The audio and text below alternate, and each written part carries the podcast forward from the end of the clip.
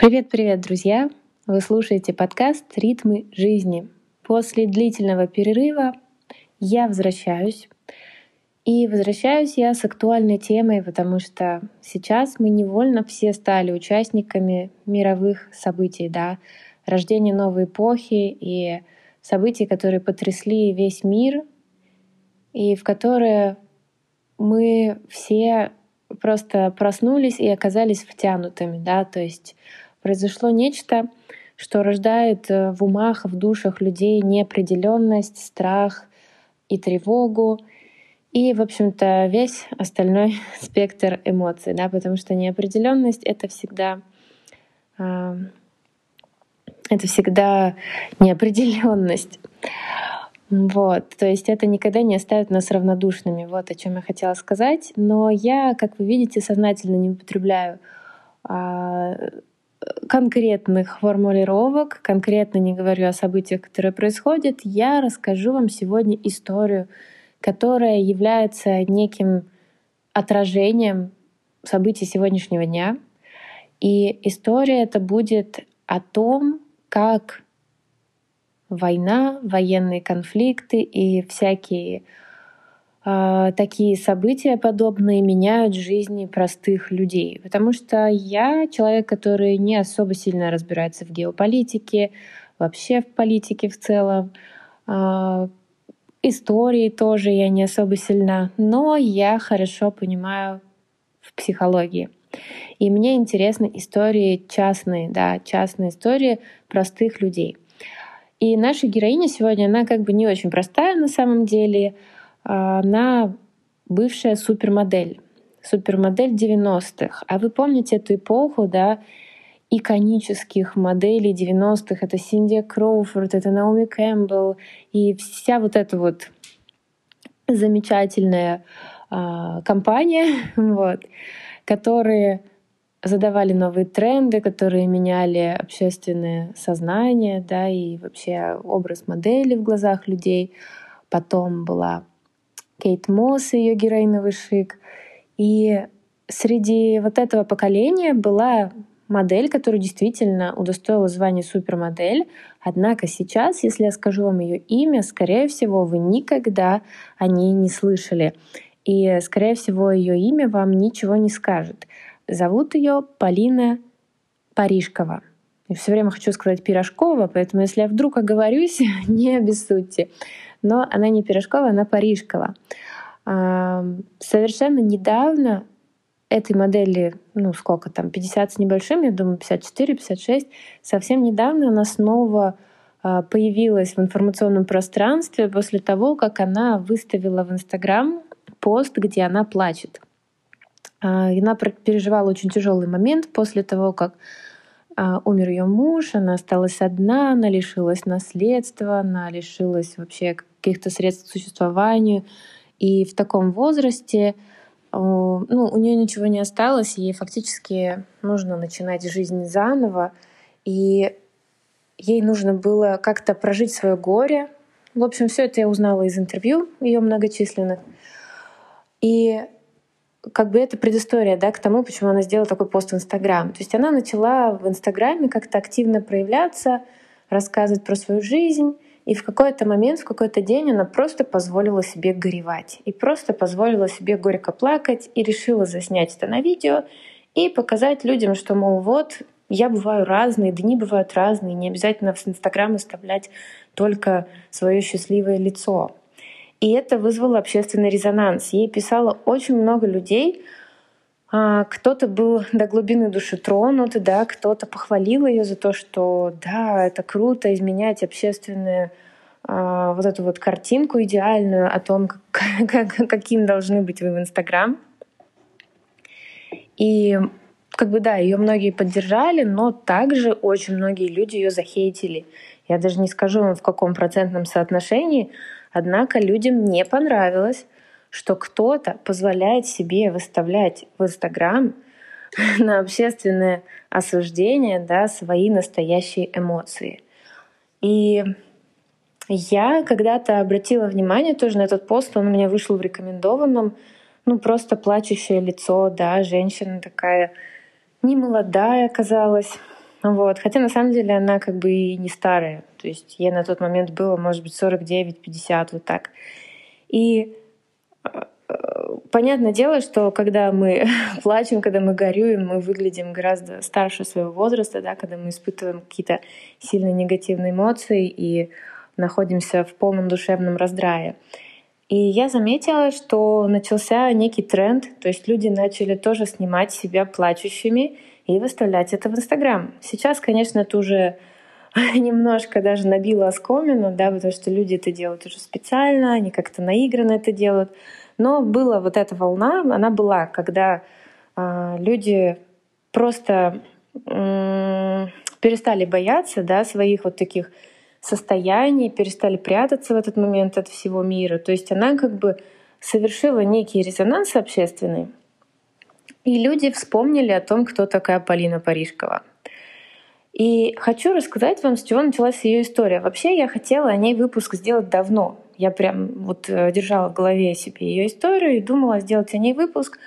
Но э, изучив ее историю, я подумала, что она слишком грустная. Думаю, чему она научит людей. Думаю, лучше э, делать о чем-нибудь таком более насущным, как мне казалось, да, как первые мои выпуски были посвящены больше каким-то проблемам в отношениях, отношениям с нарциссами. То есть в этом была некая, как мне казалось, да, наглядная польза что если человек может сейчас прямо взять и проанализировать свои отношения там, с нарциссами, да, как-то что-то поменять в своей жизни. Но сейчас, представляете, оказалось, что история Полины Парижковой стала даже более актуальной. И сейчас, мне кажется, даже как-то было бы цинично рассказывать про там, не знаю, созависимые отношения или про нарциссов и абьюзеров тогда, когда мы все переживаем некое коллективное горе. Итак, к истории Полины Парижковой. Родилась она в маленькой стране а, Чехословакии. Да. А, как следует из ее истории с первых уст, да, я буду рассказывать так, как она это рассказывала в своих интервью, в своих постах, а, потому что, опять же, одно дело — это та история, которая написана в учебниках, одно дело — это то, что нам говорят по телевизору, другое дело — это то, как изнутри это видели люди. Так вот, Полина Парижкова рассказывает, что когда они жили в Чехословакии, она, ее мама, ее папа и бабушка. Полине на тот момент было около трех лет, когда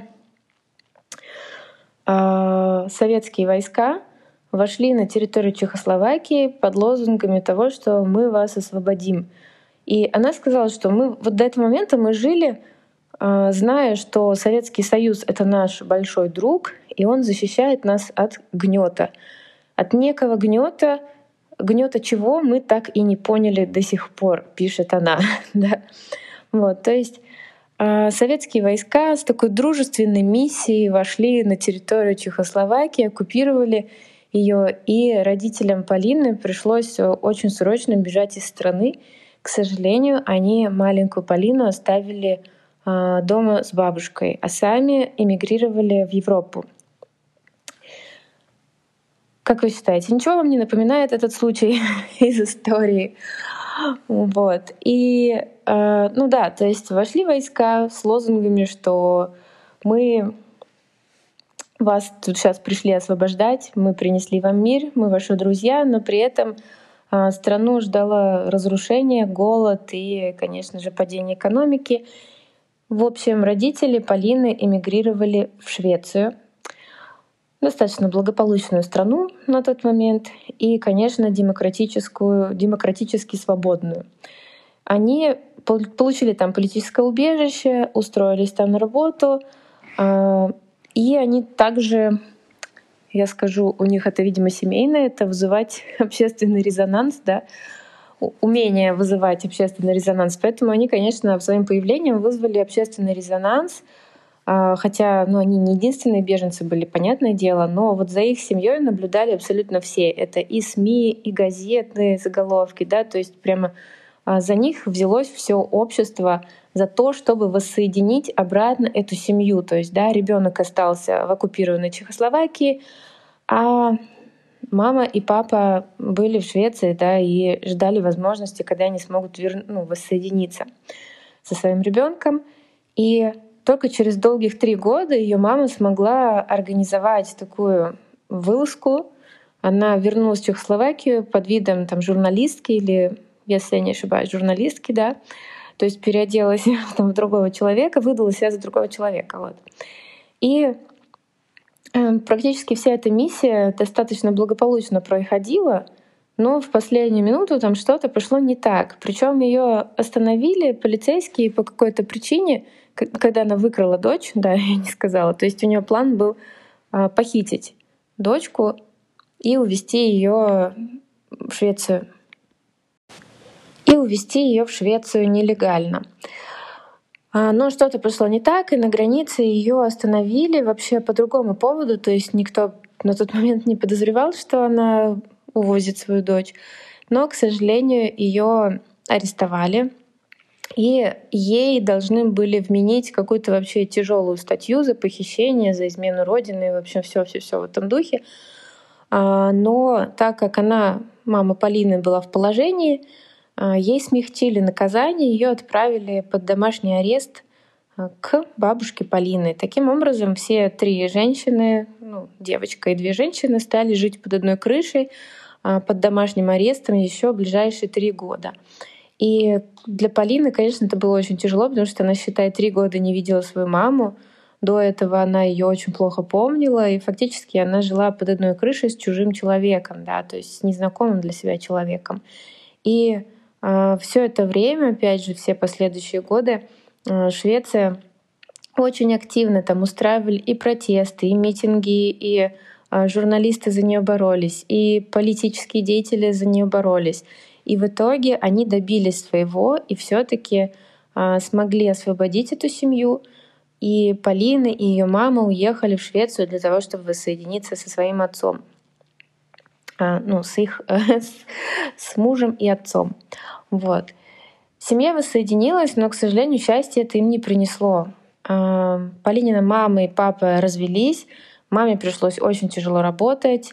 Она выходила там в дневные и ночные смены, родила маленького брата, с которым Полина все время практически сидела, нянчилась все то время, что она не ходила в школу.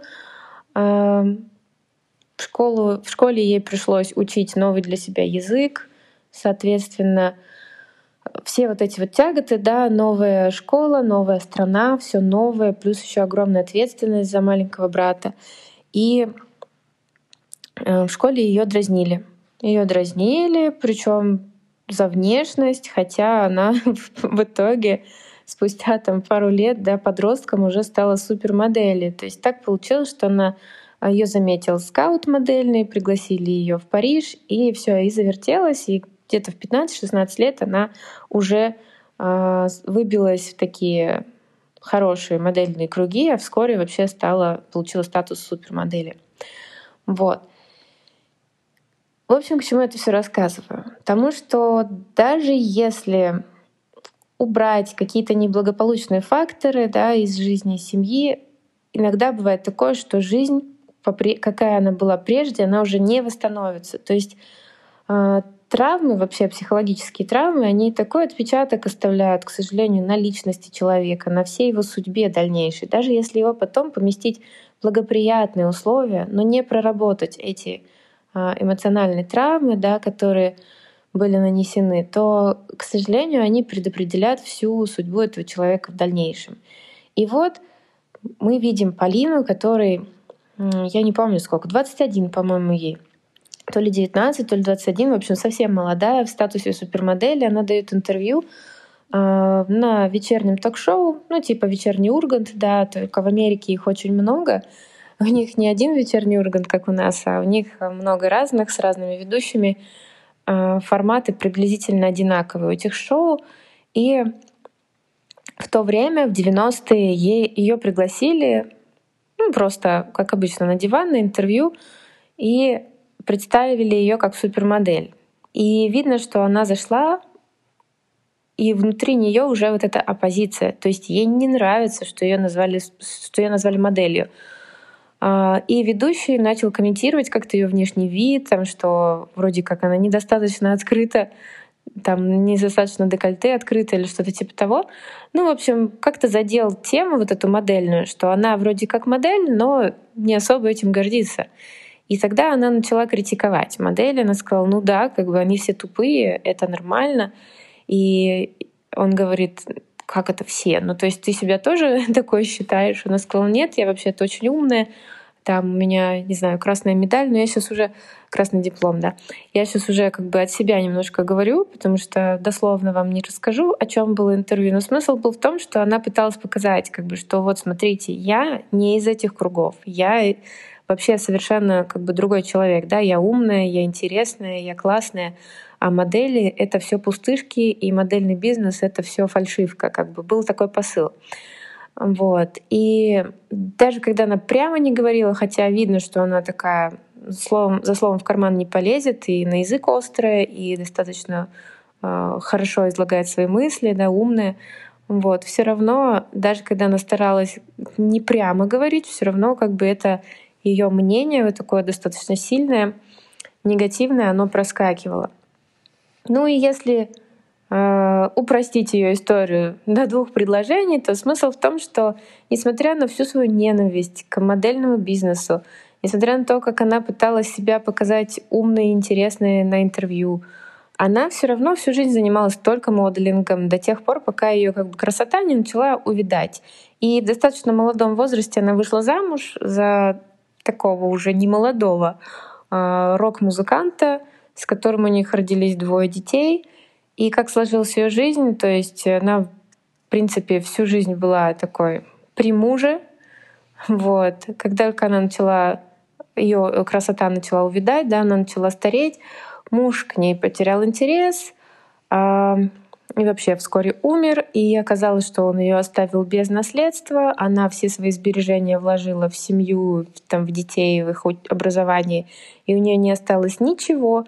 И буквально там день назад она была э, моделью, бывшей моделью, высшей супермоделью, да, женой там рок-музыканта, благополучная семья, дети, там образованные все дела.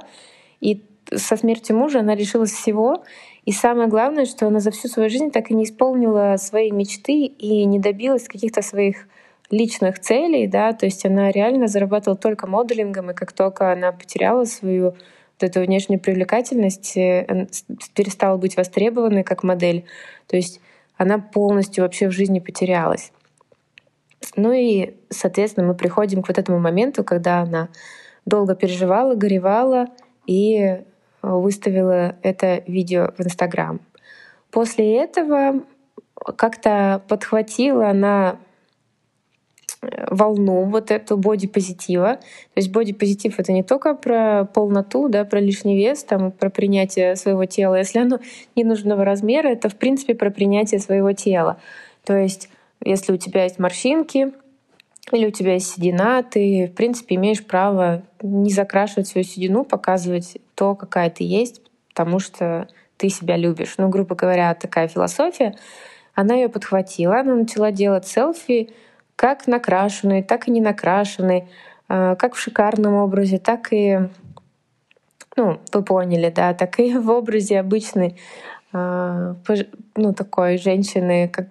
Я просто говорю пожилой, потому что у нее есть такие яркие признаки старения. все таки она у нее такая тонкая европейская кожа, и она прям ну, сильно подвержена возрастным изменениям, но это именно лицо. Вот есть такое, есть такой, такой тип славянской внешности, когда очень красивая кожа, такая фарфоровая, тонкая, но, к сожалению, очень быстро стареет, и все вот эти вот э, морфологические там изменения старости, да, они все очень сильно видны на лице. И мелкая сеточка морщин тоже, да, проявляется. Вот. При этом тело у нее шикарное. То есть благодаря своим вот этим селфи и активности в соцсетях. Видимо, ее снова заметили и пригласили сниматься в каких-то компаниях, где ну, необходимо было показать зрелую красоту. И надо сказать, это у нее очень хорошо получилось. Одну из этих компаний я видела, где она в купальнике стоит, и у нее просто шикарнейшее тело, тело молодой девушки, подтянутая, красивая, там все на месте у нее, вот, спортивная. Вот, но при этом, да, лицо и шея как бы, да, покрыты морщинками, видно, что кожа обвисает. Хотя мне лично вообще все равно. Я тоже абсолютно бодипозитив и за естественную красоту. Я как бы не против и изменений, да, и улучшений своей естественной красоты, но я не против, когда люди показывают э, то, какие они есть на самом деле. Вот. Я считаю, что это, конечно, очень тоже важно для психического здоровья. Вот, знаете, наверное, новая модная болезнь, когда люди а, особенно подростки, да, которые в Инстаграм сидят, постоянно пользуются масками, и потом они не могут принимать себя без этих масок инстаграмных, и болезнь называется дисморфия. Вот. Хотя с текущими ограничениями в Инстаграм, может быть, мы наконец-то откажемся и отдохнем от этих масок, потому что не знаю, как у вас, но у меня маски не загружаются. А сейчас как бы вообще невозможно маску никакую подгрузить в сторис. В общем, я к чему это все говорю? К тому, что э, бодипозитив — это здорово, и здорово принимать себя таким, какой ты есть. И у Полины нашей Парижковой ну, произошли какие-то сподвижки в жизни, за что я была очень рада за нее. А, однако, когда она давала интервью, ее начали приглашать на интервью в последнее время, все-таки в ней проскальзывает вот эта вот горечь, вот эта вот эм, обида подростковая такая, знаете, о том, что у нее не было настоящего детства, что ей пришлось так рано повзрослеть. Это сквозит в каждом ее слове. И вот этот брак счастливый, который у нее с мужем продлился много лет, он на самом деле-то и не был счастливым. Это была такая сильная созависимость, в которой она не замечала ни недостатков мужа, ни то, что он ее разлюбил. То есть, ну, как бы она растворилась в нем, потому что она увидела в нем родительскую фигуру для себя, да, то есть из-за того, что у нее в детстве она родителей лишилась, она растворилась в своем муже, была как бы за ним как за каменной стеной, а как только он ушел из жизни, так она сразу же почувствовала себя вот этим брошенным ребенком, каким она была во время военных действий. И в общем-то, да, наверное, с историей Парины Парижковой все понятно. И эта история, эта история, она просто нам иллюстрирует то, что ну, никогда бесследно не проходят такие вещи, да. А, ну и, конечно же, то, что необходимо. Как только вы осознали, как только вы можете сразу же проработать свои травмы, потому что потом они влияют на всю последующую жизнь. И сейчас хочу еще немножко рассказать, да, как бы о том, что в принципе, вот сейчас я скажу, знаете, словами вот этой девушки, как же ее зовут? Евгения Стрелецкая. Наверняка все слышали о ней, кто увлекается психологией, да, кто э, немножко глубже, чем поверхностно пытается да, вникнуть в психологию. Вы наверняка смотрели, слушали Евгения Стрелецкая. Она в этой теме достаточно известный блогер-психотерапевт. Почему известный? Потому что она начала делать ролики про разные расстройства, а, про разные психо, ну, психотерапевтические термины, как бы делать такие попу популярные ролики, я имею в виду популярным языком рассказывать о сложном э, для простых людей. И на этом снискала свою популярность.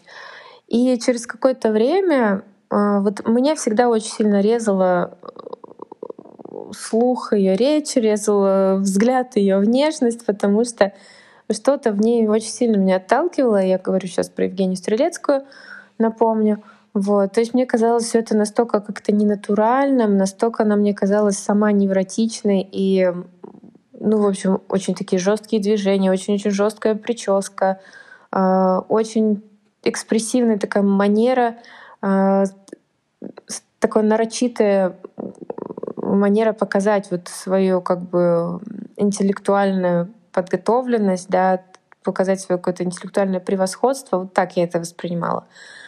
И недавно, когда зашел разговор с кем-то про Стрелецкую, мне опять ее в очередной раз порекомендовали. И я подумала, господи, зачем мне ее опять рекомендуют? Она же мне не так не нравится. Но подумала, ладно, видимо, надо все-таки зайти и посмотреть на канал. Захожу, а Женя, она просто изменилась до неузнаваемости. Сидит красивая, мягкая Женя. немножечко прибавила в весе, но не до какой-нибудь полноты, а до таких красивых, мягких, женственных черт лица. Видно, что у нее расслабленная поза, у нее красиво волосы не спадают, они, они жестко торчат в разные стороны, как у нее было там в, в старых видео. И говорит она о том, как она все вот осознала в своей жизни и наконец научилась быть счастливой. И очень-очень много переосмыслила, учитывая историю того, что она была психотерапевтом и востребованным психотерапевтом, и э, совершенно ну, не, не, не проработанную жизнь жила, да, то есть она жила в слепой зоне своих собственных травм, к сожалению, до того момента, пока она вдруг не обрела счастье. Ну, если вам будет интересно, вы сами посмотрите ее историю. Вот, она действительно вот до и после, ну, очень, конечно, разный человек. Вот. И она говорит такие вещи, вот как она вообще пришла к новой себе. То есть она начала прорабатывать свои отношения с мамой, которые ей казались уже давным-давно проработанными и, в принципе, ну, приемлемыми. И тут она поняла, что у нее огромное количество обид на свою маму, что вообще ее неправильно вырастили, а на бабушку еще больше обид. И, в общем, ее вырастили две женщины, мама и бабушка, которые каждый из, из них насаждал свое, свое, как бы, свои принципы воспитания.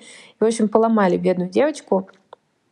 И я могу на самом деле здесь полностью, как говорят по-английски, relate to that story, то есть Э, не могла же я оставить вас в этом выпуске без английской фразы, правда? Вот, то есть я могу в этом плане полностью, как это сказать, по-русски, но это не значит посочувствовать. То есть посочувствовать и как бы сказать, что у меня такое в какой-то степени тоже было. Потому что меня тоже воспитывали мама с бабушкой. И тоже такой дисбаланс. Это бабушка гиперконтролирующая, мама слишком холодная и не умеющая выражать как бы свои чувства, эмоции, да, как бы отсутствие теплоты вот такой душевной. То есть в этом плане как бы похожие ситуации. Но у нее там, конечно, мне кажется, пожестче все. Вот как она описывала, в каких красках, как карикатурно она описывала там свою бабушку, свою маму.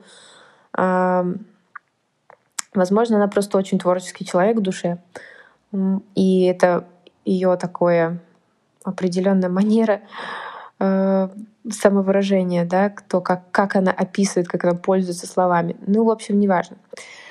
К какому она выводу пришла? К тому, что невозможно кого-то вообще все время винить. То есть, да, можно обвинить маму за то, что она там где-то была черствой, где-то не доглядела, где-то эмоционально пренебрегла.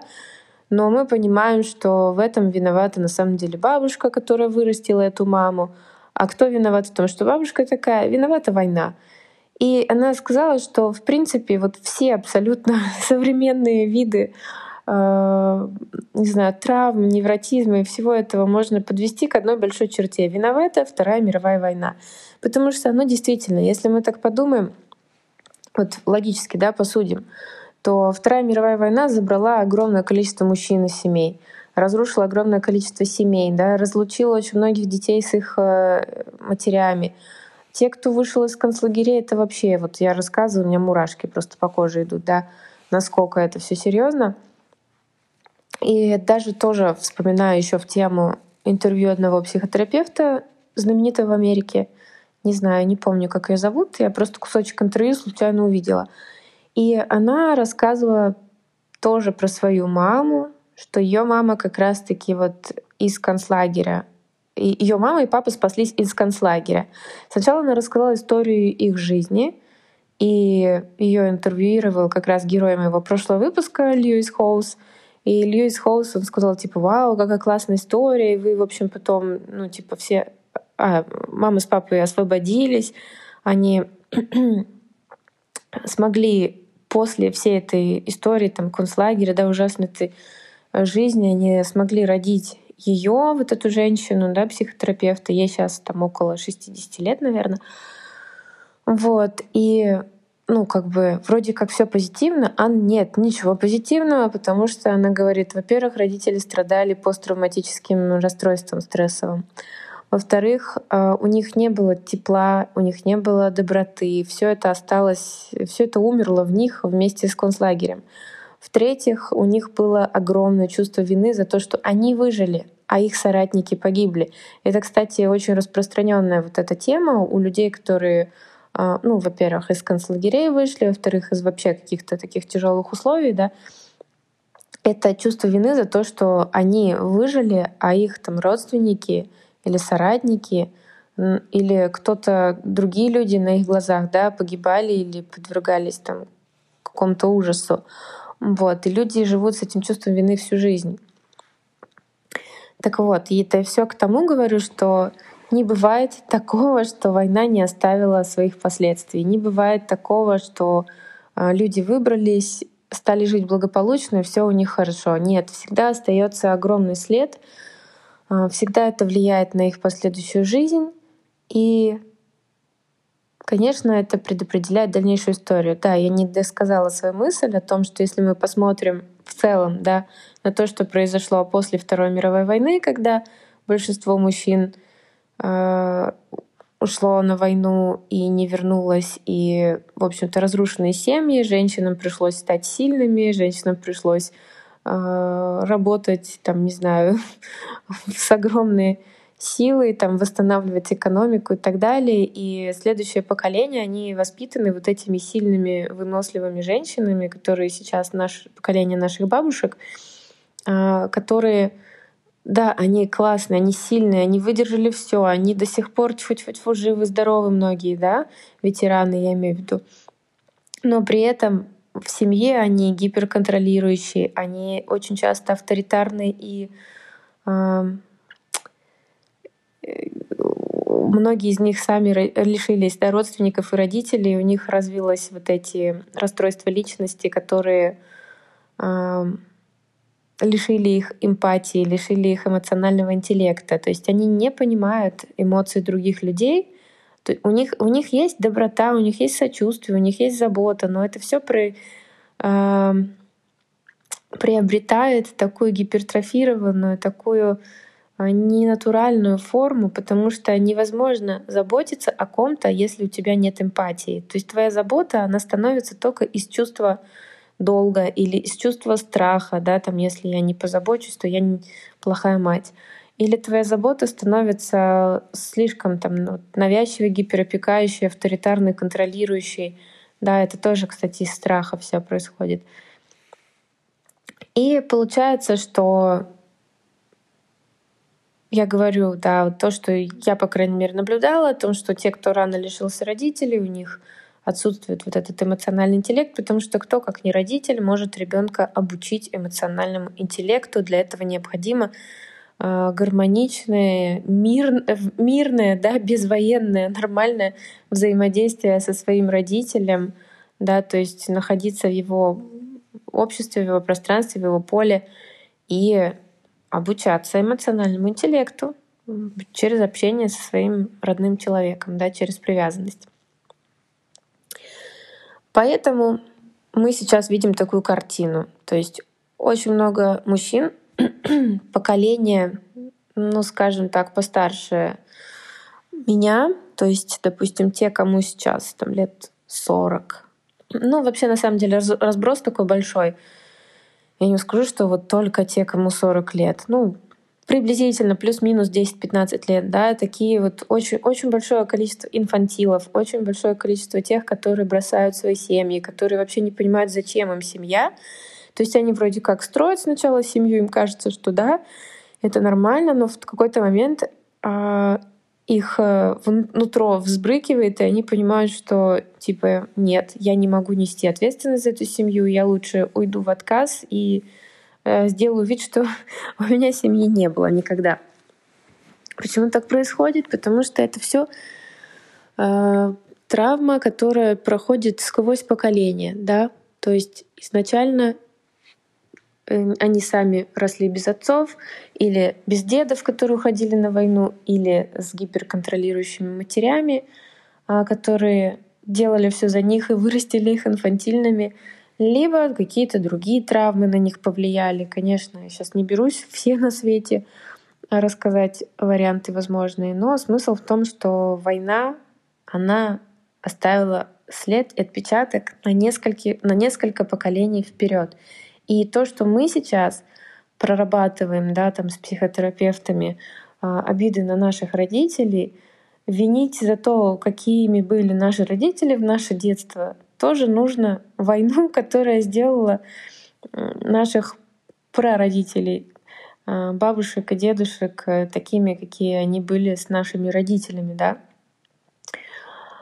Так что вот, собственно, наверное, главные свои мысли я сказала о том, что никогда не стоит допускать, но это уже войны, я имею в виду. Но это уже, конечно, не в нашей юрисдикции, это не мы решаем. Вот. Но, по крайней мере, по крайней мере, все, что в наших силах, это не допускать войну в своем сердце и в своем доме. Потому что можно сколько угодно жить в мире, в благополучии, даже иметь достаток, и все равно разжигать войну в собственном доме, в собственной семье со своими самыми близкими людьми. Это очень-очень важно. И, конечно же, чтобы такого не было, опять же, все дороги ведут в кабинет психотерапевта. Вот. Ну, то есть обязательно нужно прорабатывать свои эмоции, прорабатывать свои эмоциональные травмы. Ну и я хотела, да, конечно, затронуть тему того, что все таки на нас влияет не только наши травмы, которые мы получили за свою жизнь, но и травмы других поколений. Отрицать это невозможно, да, потому что уже даже научные исследования подтверждают это. И э, это называется по-английски транс... Нет, как сказать, это без акцента. Сказать transgenerational trauma, то есть сквозь поколение, сквозь поколенческая травма. Может быть, в русском языке есть тоже какой-то термин такой. Я пока не встречала. Вот. И э, очень интересное исследование в книжке «Это началось не с тебя». Если вам будет интересно вот такие вот темы да, про травмы, которые переходят от родителей к детям и вот про родителей, там, от прабабушек и так далее, вот, то вы можете почитать книжку, которая называется «Это началось не с тебя». Автора сейчас не вспомню, но вы по названию легко найдете ее. И Э, автор психотерапевт, который сам работает э, именно с вот этой вот травмой, которая сквозь поколение да, переходит. И первая часть книги, где-то, не знаю, первая треть, наверное, книги, она полностью посвящена исследованиям современным, да, и тому, какие науки, э, каким образом объясняют вот это вот переход травмы через поколение. Травмы убеждений, сильных эмоций, да, там какой-нибудь страх сильный пережили предки, и это передалось их детям. То есть там очень много научной базы. А, не все в этой книжке, не все то, что утверждает автор в этой книжке, не все научно объяснено. Но в начале, как бы первая треть книги, она объясняет, ну, по крайней мере, процентов 80 уже прям очень круто. Вот. И вот этот автор, да, он рассказывает о некоторых случаях из своей практики. Я вам просто скажу два случая. Они оба достаточно страшные, их, а, а, оба этих случая неприятно слушать. Вот, поэтому я сразу предупреждаю, что это такой так себе контент. Вот, ну, в общем, просто для примера, как это происходит. То есть одна девушка, которая, которую направили к нему она а, пыталась сварить себя заживо. То есть у нее была навязчивая идея, скорее даже мысль такая, которая на подкорке вот крутилась, сварить себя заживо, и она по-моему, там, где она работала, там были большие чаны, котлы, в которых там что-то такое варилось, может быть, кислота была. И она пыталась реально покончить с собой, туда прыгнуть, и никто из ее родственников не понимал, с чего вдруг здоровая а, счастливая девушка, она резко начала страдать от депрессии и пыталась покончить с собой. И когда вот автор, да, вот этот психотерапевт начал с ней разговаривать и спрашивать, что она знает про своих родственников, да, то есть собирать всю информацию об ее генеалогическом древе, оказалось, что какие-то из ее родственников как раз-таки в концлагере были ну, скажем так, сварены заживо. Вернее, так ей это преподнесли. То есть вот эта формулировка, она зацепилась в ее подсознании. и запустила туда корни, да, проросла. Потому что ну, то есть как они умерли там в барокамере или как-то, может быть, по-другому, но вот сама вот это вот э, словосочетание свари, «сварились заживо», оно на подсознании ей засело и начало проигрываться в ее жизни, да. То есть накопился вот этот внутренний конфликт, э, связанный с вот этим сильным переживанием, которое ей необходимо было разрешить через проживание, через себя, да, вот это вот. И это, конечно, все ужасно, но как только проясняется причинно-следственная связь, человеку уже отпускает, ему уже становится лучше, да, дальше уже идут там какие-то более а, филигранные проработки а, с психотерапевтом, медитациями и так далее. А, но он прямо рассказывает, как некоторых людей вот прям отпускает только потому, что у них наконец все стало на свои места, что «О, это же я проигрываю в своей жизни историю своего какого-то родственника». Помните, я сказала, что а, люди, которые вышли из концлагерей, да, которые, которым удалось выжить, у них очень большое сильное чувство вины, и у них такая мысль, что это я должен был умереть вместе со своими собратьями. Поэтому вот это вот желание «я должен был умереть, меня должны были сварить заживо», оно передалось этой девушке. Вот.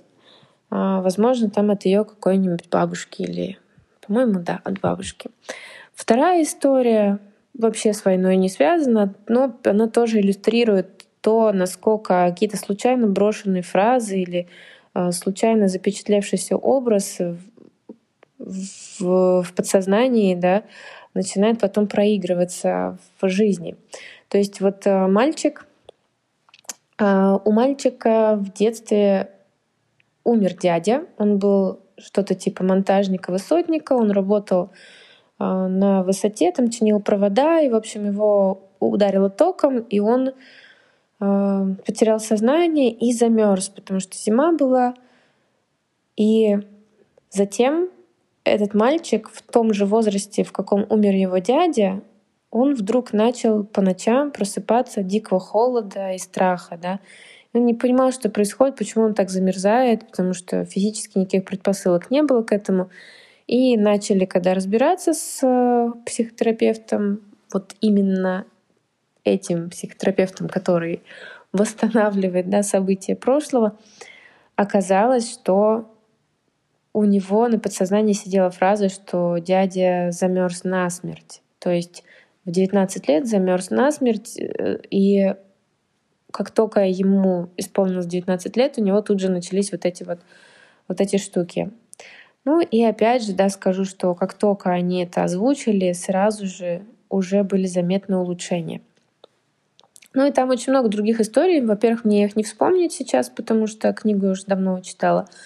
Во-вторых, э, не знаю, что во-вторых. Вот, просто так сказала. В общем, смысл в том, что на нас действительно, на нас влияет, влияет все то, что было с нашими предками. И данные истории, да, они иллюстрируют то, что действительно дети там услышали, запомнили, на подсознании это все э, отпечаталось, и они потом это в жизни начинают проживать неосознанно. Но там также есть история о том, когда люди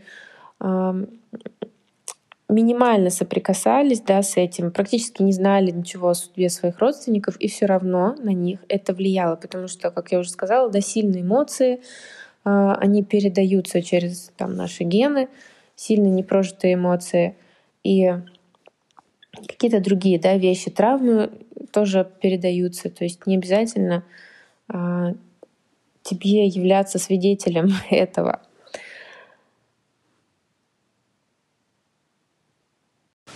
Я еще хотела рассказать о том, что сейчас, в данный момент, да, мы все переживаем большой стресс, связанный с неопределенностью, с огромной эмоциональной вот этой составляющей новостей, которые мы слышим, да, о том, как там люди страдают на войне, на войне и так далее. И мы а, каждый это пропускает через себя, да, все люди, особенно в первые недели после того, как это все началось, все ходили, видно, что переполняемые эмоциями, да, люди это как бы сдерживают внутри, но это чувствуется.